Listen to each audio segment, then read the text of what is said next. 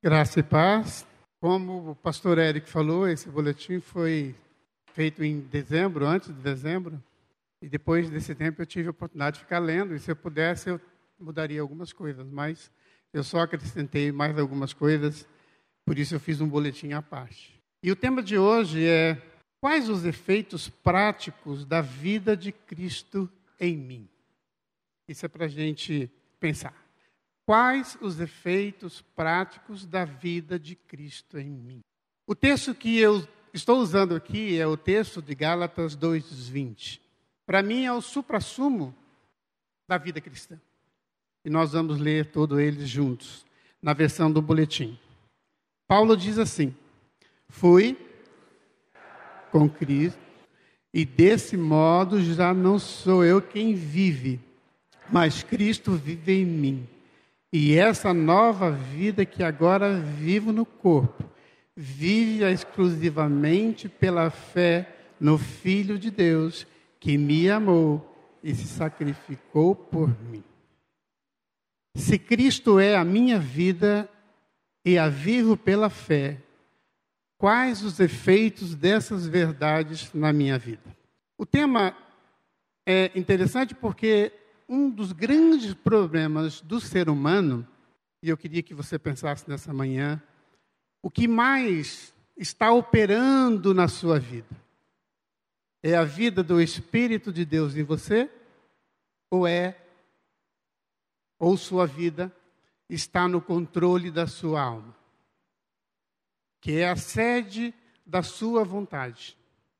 Ou seja, eu vivo não mais eu, Cristo vive em mim.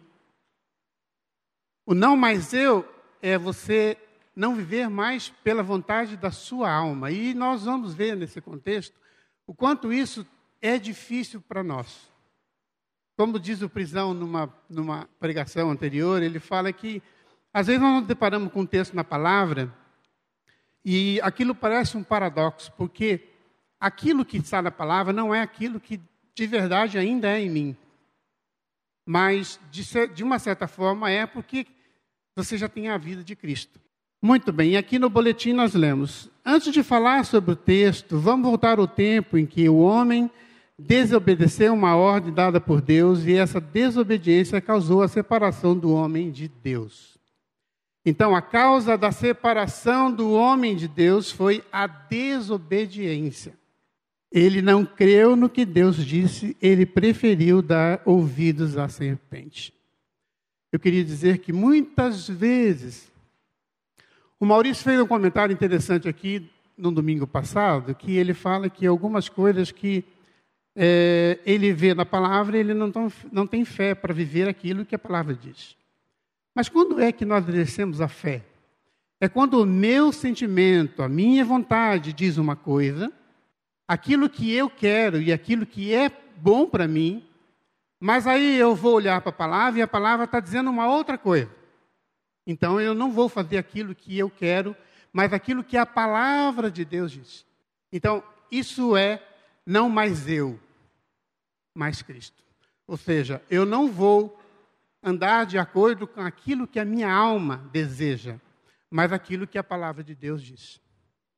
Isso é viver o não mais eu.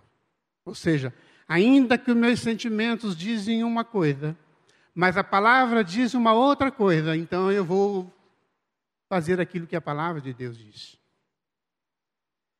A palavra de Deus chama esse fato de morte espiritual, ou seja, a morte causou a separação do homem, morte espiritual. O espírito do homem ficou sem a vida de Deus nele. E quando isso ocorreu, o homem ficou sem a fonte da vida, que é o próprio Deus. Por isso Jesus Cristo disse, porque ele veio. Está lá em João, eu vou falar alguns versículos e aí você só, você conhece grande parte dele. Jesus disse, parte B do versículo, eu vim para que vocês tenham vida e vida em abundância. Eu vim para que vocês tenham vida, Ele é a vida. João 4, diz assim: nele estava a vida. Colossenses 3,4 lá diz assim: quando Cristo, que é a vossa vida, se manifestar, então ele veio restaurar a vida que o homem tinha antes da queda ou antes do pecado. Então Jesus veio restaurar aquilo que precisava ser restaurado para que o homem pudesse ter comunhão com Deus. Lembre uma coisa: a comunhão com Deus não é na alma, a comunhão com Deus é no espírito. Lembre uma coisa: a, o tratamento do homem com relação a Deus começa no espírito, e trata a alma. E aquilo que você faz expressando pelo corpo é consequência disso. Então veja que Deus começa no espírito, trata a alma, e aí aquilo que você é, aquilo que você faz, aquilo que você anda, como você faz, tem a ver com aquilo que Deus fez lá no seu espírito. O homem não tem comunhão com Deus pela alma, mas pelo espírito. Mas a, o espírito trata a alma e a alma então tem desejo da presença de Deus, o espírito tem sede de Deus, como diz lá o salmista no Salmo 40, versículo 1 e 2. Eu queria falar um pouco sobre a alma e, e eu usei um texto aqui de um, de um, de um pregador. É, mas eu queria voltar lá no tempo que o homem caiu para que essa falar sobre a alma, sobre o espírito, o irmão possa entender melhor. Embora esse assunto já vem sendo falado aqui na igreja há muito tempo, né? e o irmão conhece, por exemplo, o Hildo falou sobre o que é evangelho, e numa outra pregação, né? sobre o novo nascimento. E o Peixoto, a última pregação, falou né, da esperança que nós temos da volta, né? Maranata, vem Jesus. Então a ordem de Deus ao homem foi que ele não comesse, esse foi o grande problema da humanidade. Que ele não comesse do conhecimento, da árvore do conhecimento do bem e do mal. Nessa ordem tinha uma sentença de morte caso ele desobedecesse. Gênesis 2, 16, 17, porque no dia em que dela comer, certamente morrerá. A sentença de morte seria a mesma coisa que dizer: morrendo, você morrerá. Essa era a sentença de morte. Morrendo espiritualmente, você morrerá. Num tempo futuro, é verdade. Mas, com relação ao homem no jardim, quando desobedeceu a Deus, essa morte foi instantânea, nós vamos ver isso mais à frente. Vamos ler o texto de Gênesis 2, 16 e 17, que diz: E o Senhor deu, está no boletim. E o Senhor.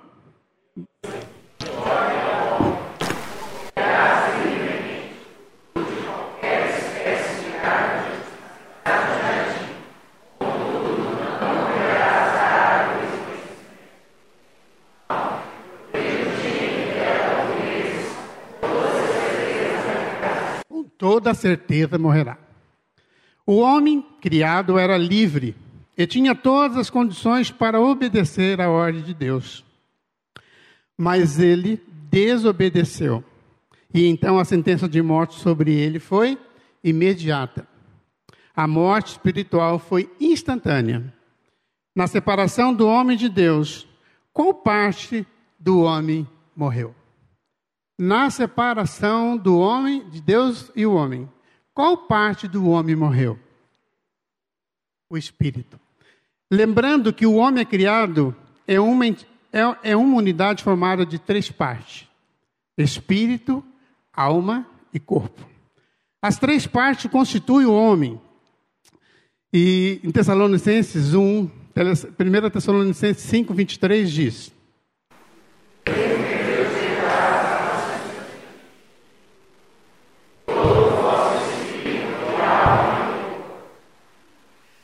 A tradução literal desse texto é a sua pessoa inteira, o seu homem inteiro, ou o conjunto de você, espírito, alma e corpo. Esse foi como Deus criou o homem. Veja a parte final do versículo, né? O vosso espírito, alma e corpo sejam conservadas íntegro e irrepreensíveis até a vinda do Senhor Jesus Cristo. Antes do verso 23, o apóstolo Paulo chama a atenção dos Tessalonicenses dizendo: a que fim os homens foram criados e também a que fim eles foram destinados. O que também serve para nós hoje. Se nós olharmos o, o, o texto de Tessalonicenses 2, a partir do 9, vamos dar uma olhadinha lá, e você vai ver algo interessante. Versículo 9. Porque Deus não nos destinou, está ali? Porque Deus não nos destinou, vou ler minha, minha tradução aqui, para a ira, mas para a aquisição da salvação por nosso Senhor Jesus. Outra tradução diz: para sermos contemplados pela salvação por intermédio de nosso Senhor Jesus Cristo. A quem Deus nos destinou? Quem nos destinou para a salvação? Deus. Através e por intermédio de quem essa salvação vem? Através de Cristo. No versículo, é, no final, o versículo diz: através e por meio de Jesus Cristo. E o versículo 10 diz: quem morreu por nós, para que, quer vigiemos, quer durmamos, vivamos juntamente com Ele. O que eu queria que você entendesse nessa manhã, e depois nós vamos falar algumas coisas sobre isso, é o quanto do tempo que você vive, do, te do tempo que você vive, está, o, está te controlando, ou seja, o que te, que te controla é a sua alma. Ou seja, o quanto você vive através da alma e o quanto você vive através do espírito. A gente vai, a gente vai perceber na vida que, a maioria das vezes, no homem, ele tem vontade. E ele tem vontade, e se ele não cuidar, ele começa a viver pela sua vontade, não aquilo que é a vontade de Deus. E no versículo 23, então, ele, ele termina com essa, com essa afirmação.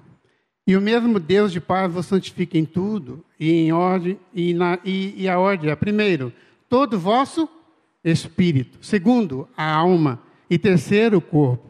Nessa ordem serão plenamente conservados e irrepreensíveis para a vinda do nosso Jesus Cristo. Para sermos conservados, íntegros e irrepreensíveis, porque já não sou eu quem vive, mas Cristo.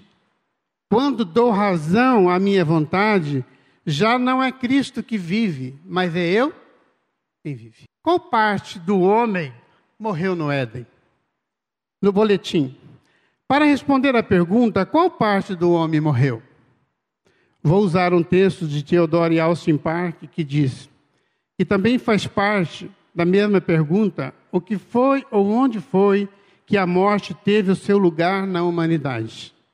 Ou quando a morte passou sobre todos e tornou verdade aquilo que foi dito, no dia em que dele comerdes, morrerás.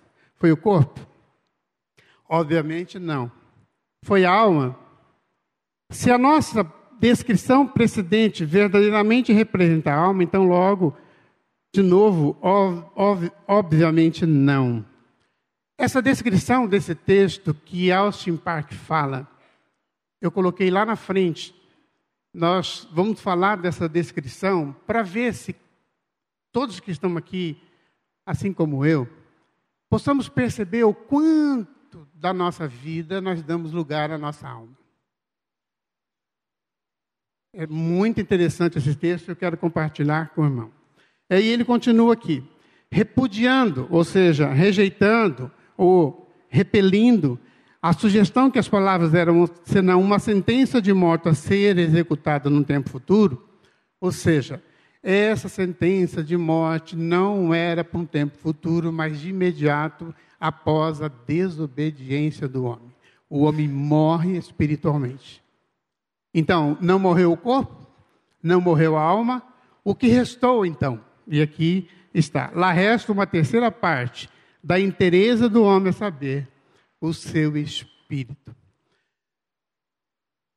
O espírito perde a comunhão com Deus, porque Deus se afasta do homem por causa do pecado.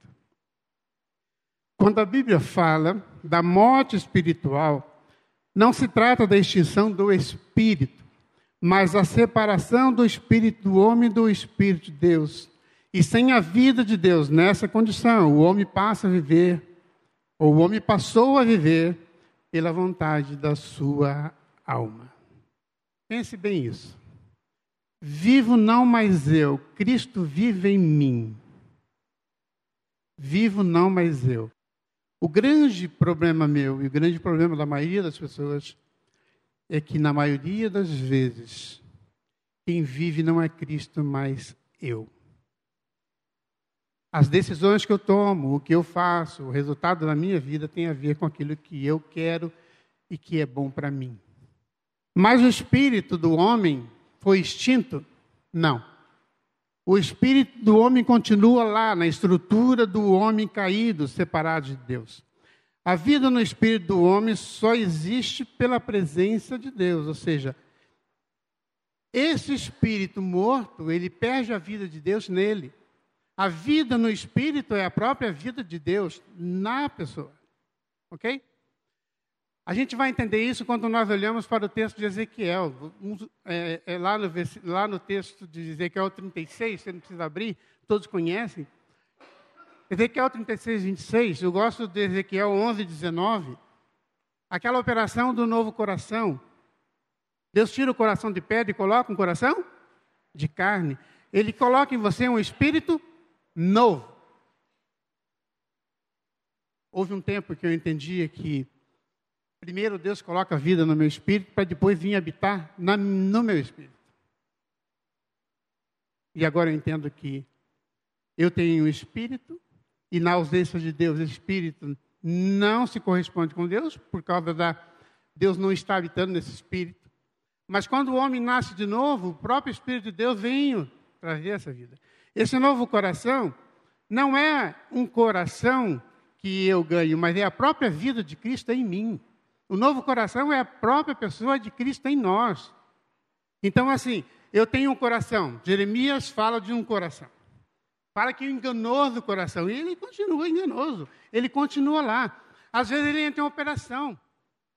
Ok? E aí você decide a sua vida pelo sentimento do teu coração, esse coração e que não vai te levar a lugar nenhum. Aliás, vai levar sim para um lugar. Mas quando é Cristo lá, Ele está pulsando, na verdade, agora não é mais você, é Cristo. É Cristo. Então, se alguma situação na vida, na sua vida, dizer algo contrário, o seu sentimento te levar a uma decisão Primeiro você precisa olhar para a palavra de Deus, o que a palavra de Deus diz, e você fazer exatamente aquilo que Deus diz, não aquilo que teu coração quer. Está me entendendo? Porque na maioria das vezes nós vivemos, nós esperamos, nós tomamos decisão. Interessante que eu tenho aprendido que você pode aprender doutrina, você pode ter conhecimento bíblico, você pode conhecer verdades da palavra de Deus, mas você não pode, você não consegue viver a vida cristã.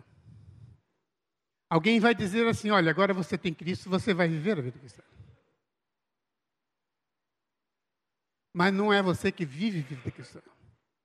Você dá lugar a quem? A pessoa de Cristo em sua vida, porque não é mais você, é Cristo. Então você vai perceber, escuta, eu vou tomar uma decisão, eu vou fazer alguma coisa assim, assim. Mas a palavra de Deus diz outra coisa. E se você tem o Espírito Santo de Deus, ele vai te levar a fazer aquilo que a palavra de Deus diz e não aquilo que os sentimentos seus diz para fazer. Ok? Porque é não mais eu, mas Cristo. O não mais eu é Cristo é que você não vive vida cristã. O Maurício estava falando que muitas vezes nós não temos fé. E não temos mesmo. Você recebe uma porção de fé quando você nasce de novo. Mas a fé que você está lá, a condição de você perdoar alguém, não é com o amor que você tem. Você tem amor? Não, você não tem amor. Mas você tem alguém que é amor, que está em você. E se ele está em você, então você perdoa, não com o seu perdão, mas o perdão de Cristo. Percebe? Você não tem nenhuma condição de fazer o bem, mas o bem que está em você faz com que você caminhe para fazer aquilo que a palavra de Deus diz. Mas se você dá razão à sua vontade, ao que você pensa, ao que você quer, você não vai viver a vida cristã. As decisões que você vai estar tomando é decisões tuas. Às vezes, muitas vezes, são decisões, humanamente falando, até decisões que a gente entende que estão certas. Mas se essas decisões, ou o que você faz, ou como você vive, se isso não bater com aquilo que Jesus disse na sua palavra, então você vai fazer aquilo que a palavra de Deus diz e não aquilo que você quer. Tem muitas coisas que eu não quero. Às vezes eu não quero fazer. Por exemplo, alguém diz: Olha, você fica ajudando pessoas ou você fica fazendo coisas, você tem que deixar que a pessoa sofra. Mas aí, a minha vontade é fazer exatamente isso. Mas aí eu vou para a palavra de Deus. E aí eu vejo o que Jesus fez, o que ele falou. Então eu não faço o que eu quero, mas aquilo que Jesus quer. Porque é isso que ele disse. Então, assim. Às vezes eu penso que eu sou tão bom e eu posso fazer coisas boas para alguém. Não. Se alguma coisa de bom tem em mim ou em você, é por causa da ação de Deus na sua vida. Não tente viver vida cristã a partir do seu conhecimento, a partir de agora você ter uma interesse do que é evangelho. Não. Você precisa viver a vida cristã através de uma pessoa. Porque não é eu, mas é Cristo. Porque quando nós tomamos decisões, quando nós tentamos viver a vida cristã, ser bonzinho, legal, muito bom, tal, às vezes a gente tropeça. A gente faz acepções de pessoas. A gente faz escolhas. A gente não tem coração para perdoar e não vai ter mesmo. Porque você perdoa com o perdão de Cristo. Ninguém tem perdão para dar para ninguém. Mas se você foi perdoado em Cristo, Ele habita em você, então a sua ação é em função da vida de Cristo em você. Ou seja, a vida cristã primeiramente, parte de uma pessoa que é Cristo, que morreu e se deu para viver em nós. Lembra uma coisa importante. São três coisas que eu creio ser importantes para mim, como ser vida cristã. Primeiro, Cristo encarnou. Ele veio a este mundo, ele nasceu, ele encarnou. Segundo, ele morreu no meu lugar e no seu lugar.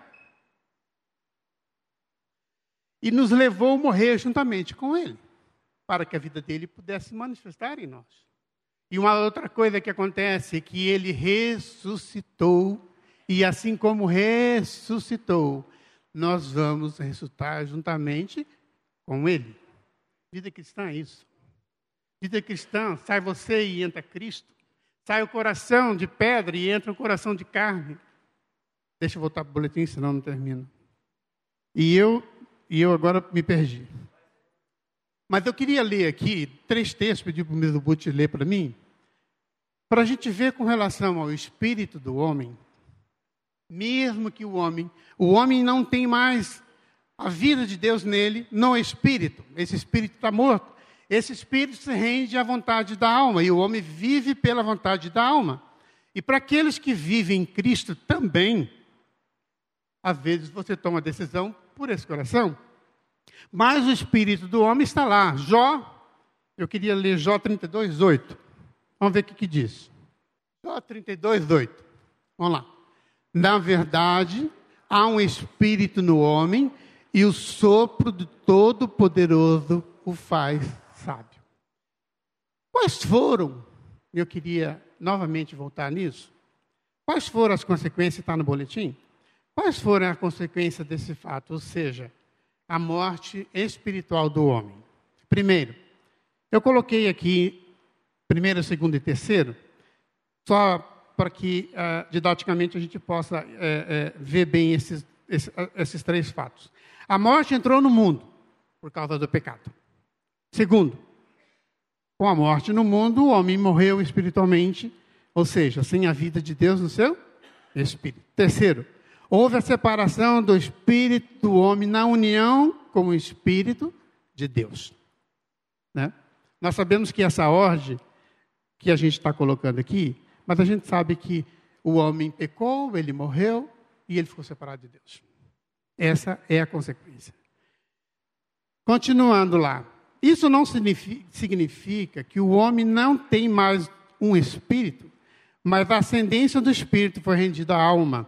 O espírito ficou sem o princípio primário, a vida, sem ação por causa da ausência da vida espiritual do homem. E isso aconteceu quando a alma aceitou o desejo e razão, aquilo que intencionalmente o afastaria da comunhão com Deus, atraído pela sua própria cobiça. E aí em João 1, 2, 16 diz: Vamos ler todos juntos? Porque.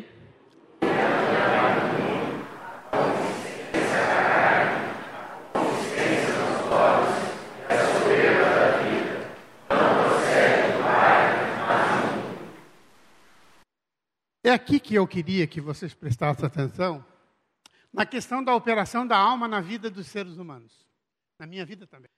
Theodore Austin Park, falando sobre a alma humana, ele diz: é praticamente desnecessário descrever aqui o trabalho, o trabalho da alma, que tão grande é na maioria das pessoas, quase completo lugar de dominação, é mantida por sentimentos e emoções. O homem é movido por sentimento e emoções. O coração humano é enganoso. Então, aqui, não nutre, não nutre no seu coração maus sentimentos. Você tem maus sentimentos no teu coração? Rancores. Esse mal pode estar ocupando a sua mente. Esse mal pode estar ocupando a sua mente. Eu queria só perguntar: o que move nós, o que move na maioria das vezes o ser humano? O que move tem muito a ver com aquilo que ele pensa. Ele pensa, ele fica fazendo imaginação, e assim ele vive.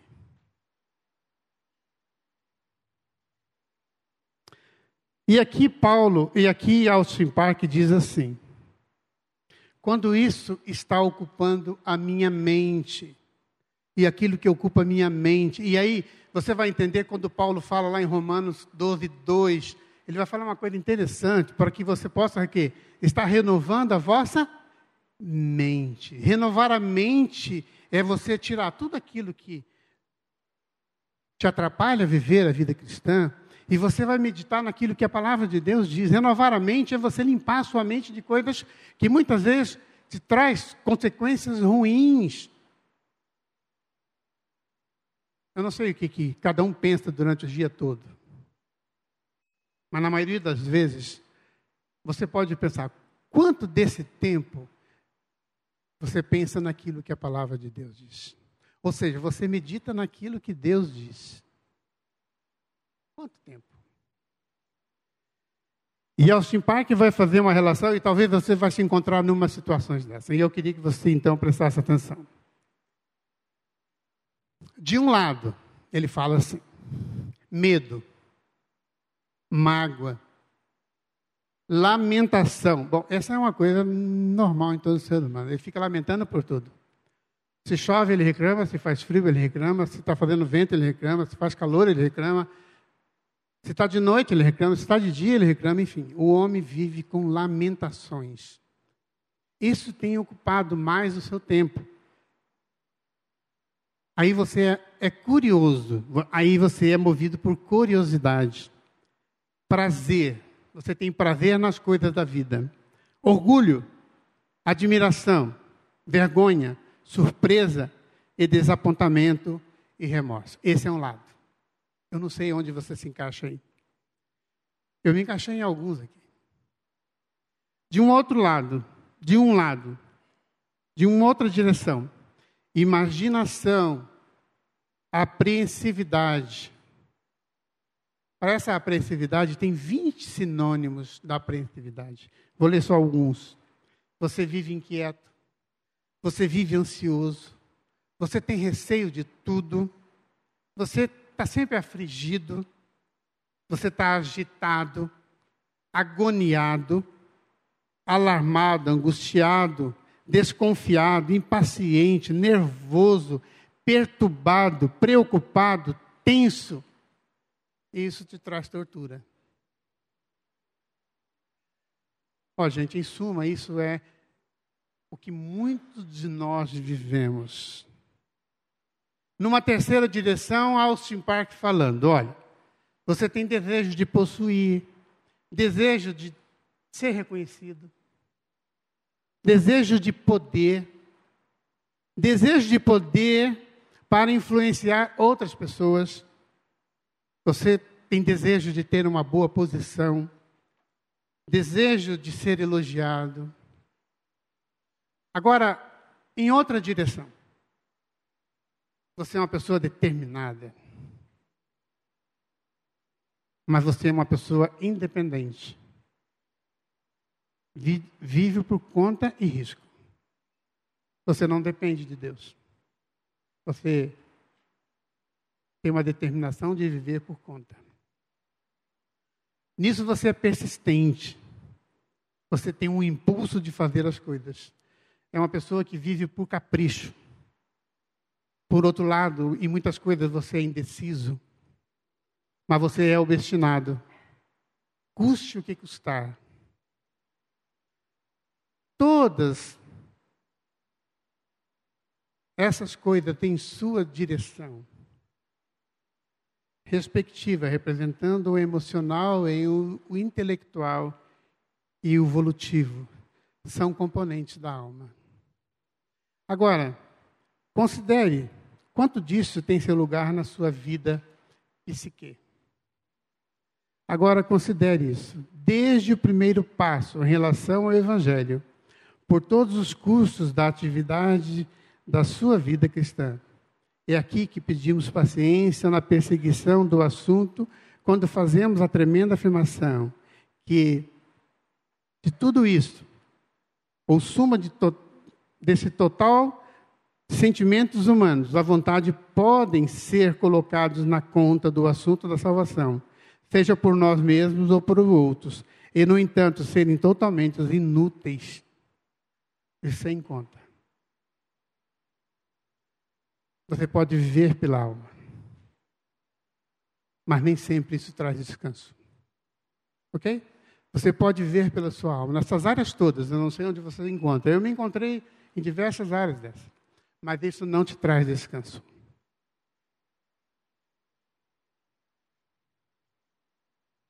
O que o homem tem, o que você tem, para e dar em troca pela vida da sua alma.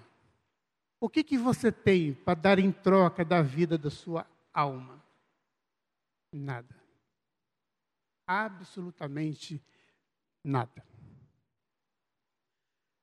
Quando Jesus, lá no Evangelho de Mateus, capítulo 10, quando ele está falando para os seus discípulos para, para que eles para eles irem anunciar o reino de Deus, Certamente Jesus dá algumas orientações para eles. Olha, quando você entrar numa casa, se não te receber, e assim tem algumas orientações. Mas certamente Jesus percebeu que os seus discípulos estavam preocupados com a vida deles.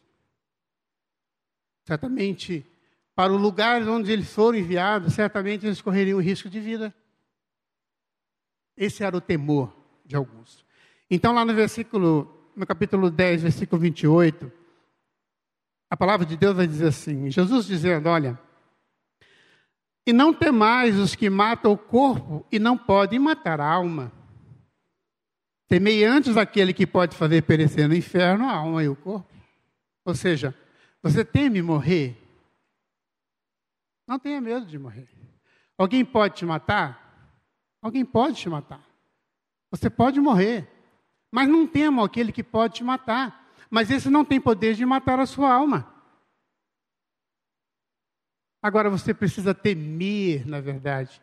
E aquele que pode matar tanto a alma como o corpo. Quem é que tem poder sobre a morte? Só Deus. Ele tem todo o poder. E ele vai dizer: mesmo que você morra, se você está em Cristo, você terá uma nova vida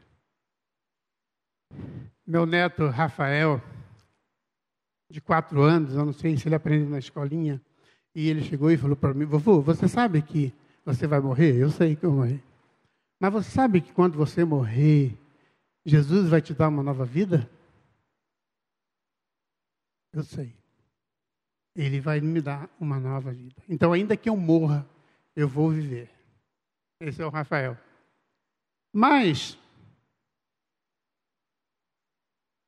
voltando para o boletim, onde a queda começa, tudo que o homem faz é consequência da separação entre o espírito, o espírito e a vida de Deus e esse homem passa a viver pela carne. Quando Paulo fala da carne, ele não se refere à carne e sangue no corpo natural, mas assim denota o princípio de vida ativa no homem, alma, que tomou o lugar do espírito em seu estado e propósito primário, e este princípio carne, ou estado variavelmente chamado de velho homem, corpo do pecado, corpo da carne, corpo da morte, o homem natural é o centro da resistência da inimizade entre Deus e o homem. O apóstolo Paulo essa, descreveu essa condição no tempo passado e também apontou os, os efeitos na vida que causa os que ainda estão, dos que ainda não estão em Cristo. Efésios 2, aí no boletim está Efésios 2, parte B, mas é Efésios 2, 1 e B, e o verso 2 que diz, vamos ler todos juntos? Estando.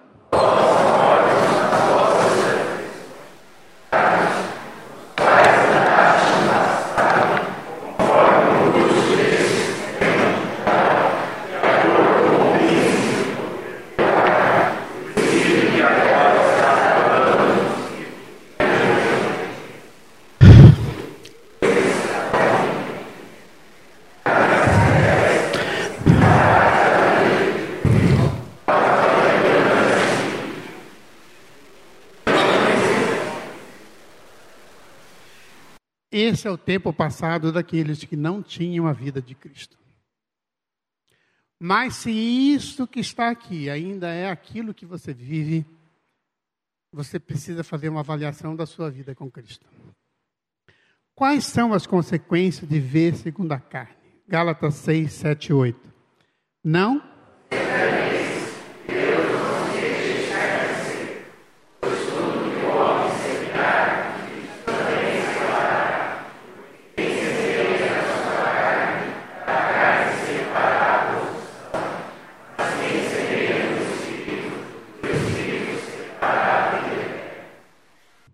boletim. Então não devemos viver enganados. Pode ser que aquilo que o levou, que levou à separação, ou inimizade entre o homem e Deus, continue ativo na vida de muitas pessoas. Mas cada um sabe qual tem sido o maior problema de viver como vive. Eu diria assim: cada um de nós tem uma experiência de vida. E assim como eu, há um tempo atrás, era extremamente legalista e religioso. Vivia uma vida de esforço para ser agradável a Deus. Mas não via de forma prática os efeitos da vida de Cristo em mim. Era um esforço inútil. Pode ser que aqui ainda exista pessoas que vivem assim, pela alma tentam viver a vida cristã através da alma e esse viver não agrada a Deus. Porque somos agradáveis a Deus somente em Cristo. Somos agradáveis a Deus somente em Cristo. O que o Senhor Jesus diria ainda hoje para mim e para você? O que Jesus eu não sei qual é a sua condição, não sei como você vive, eu não sei o que você pensa. Se grande parte da sua vida você vive pelos desejos da sua alma, eu não sei. Mas para esses que vivem segundo a vontade da sua alma, Jesus diria assim. Mateus 11, 28, 29 e 30. O que, que Jesus disse? Vinde a mim, todos vocês que andam cansados e sobrecarregados, e eu lhe darei descanso. Estou lendo na minha versão aqui. Tome sobre vocês o meu jugo e aprendam de mim, pois sou manso e humilde do coração. Aí vocês encontrarão o quê? Descanso para as vossas almas. A sua alma é, dá muito trabalho, trabalha muito. Mas em Cristo você encontra descanso para vossas almas. Alma angustiada, sem descanso e vive com peso. E no versículo 30 ele vai dizer: Pois o meu jugo é suave e o meu fardo é leve. Vida cristã vivida pela alma é só canseira. Então Jesus disse: Vinde a mim. E aqueles que estão em Cristo acham, encontram descanso para as suas almas. A alma fica sossegada, descansada, como uma criança no colo de uma mãe. Mas, do contrário, a alma trabalha, a pessoa pensa, ela vive uma vida com esforço e é inútil. Por outro lado, o boletim, por outro lado, sabemos o que precisamos porque temos a convicção no nosso homem interior, pelo Espírito de Deus, se somos filhos de Deus. Em Romanos 8,16 diz assim: O próprio Espírito testemunha no nosso espírito que somos filhos de Deus. Uma pessoa pode até participar de uma reunião onde está presente a igreja, cantar hinos, fazer orações, se expressar. Eu coloquei isso aqui porque esse aqui era o meu caso. Pode não ser o seu mas pode ser também. Até se esforçar para viver como um cristão genuíno, tudo isso somente no exterior. Até gostar de assuntos da comunidade, ser participativo, mas não tem como verdadeiro o que significa vida no espírito. Quem vem, quem vem pela que vem pela obra de Cristo, que vem pela obra da cruz de Cristo, que precisa ser aplicado e torná-la manifesto. Enquanto eu morto, não tem significado. Estou morto espiritualmente e assim continue sem a correspondência com Deus em espírito. E a Bíblia vai dizer lá em Romanos 8, 9, leamos. Mas se alguém não tem o Espírito de Cristo, esse tal não é dele. Com o espírito morto, sem a vida de Cristo, não há comunhão com Deus no espírito, o lugar onde se manifesta a vida de Deus no homem, que é um instrumento da atividade de Deus através do homem, não é a alma e nem o corpo. Isso nos leva em outra, outra pergunta: qual é a natureza do espírito? Existem três principais departamentos ou faculdades do espírito: consciência, intuição, comunhão. Segundo Teodoro Ashton Park, e nós já estamos já com o nosso tempo passando, há um perigo em falar união divina do homem com Deus tentando usar o poder da alma. Isso é impossível, pois não existe tal possibilidade. A união divina com o homem é somente no espírito. Aquele que se une ao Senhor se une pelo espírito. E por mais que a pessoa conheça sobre Deus, se ele não tem convicção de que é um crucificado com Cristo, não há união divina, a não ser que pela graça de Deus o Espírito tenha sido trazido de volta para a vida, onde a vida de Cristo se manifesta. Onde a vida de Cristo se manifesta no homem, no espírito do homem. Isso então abre mais uma pergunta: o que é nascido do espírito? O que é nascido do espírito ou nascido de novo? Por essa experiência, porque essa experiência é essencial e indispensável na vida dos filhos de Deus? Nicodemos tropeça sobre a pergunta física, mas é logo informado: o que é nascido da carne é carne, e o que é nascido do espírito é espírito. A nossa união com Cristo é, não é no corpo, nem é na alma.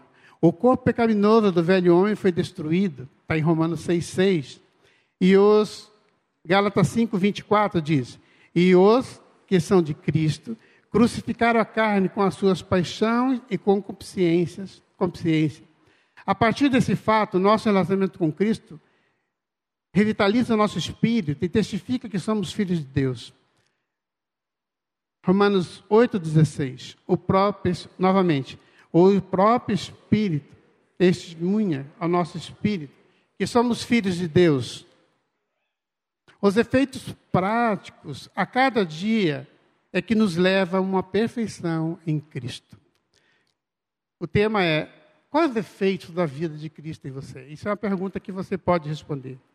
E assim vamos vivendo em novidade de vida, continuamos a luta diária, sem desanimar, confiando na palavra de Deus que diz, em 2 Coríntios 4,16: Por isso, não desanimamos. Embora exteriormente esteja desgastar-nos, exteriormente estamos sendo renovados dia a dia. Ou seja, você não vive pelas circunstâncias da vida. Mesmo que seu corpo está prestes a ser destruído, mesmo que isso ocorra, mesmo que você esteja enfrentando uma situação que a vida está prestes a findar, mesmo que isso aconteça, mesmo que isso aconteça. E na medida desse crescimento, podemos voltar para aquilo que se tornou verdade em nós. Porque pela palavra fomos levados a crer na suficiência de Cristo. E podemos olhar para, para essa nova realidade que fomos alcançados pela obra de Cristo na cruz. Conforme de Gálatas 2,20. Fui crucificado com Cristo. E desse modo já não sou eu? Cristo. E essa nova vida que agora vivo no corpo, vivo, você vive pela fé do Filho de Deus, que te amou e a si mesmo se entregou por você. Que Deus, na sua infinita misericórdia, nos leve sempre a confessar a sua palavra para que a vida de Cristo se manifeste dia a dia em nós. Amém?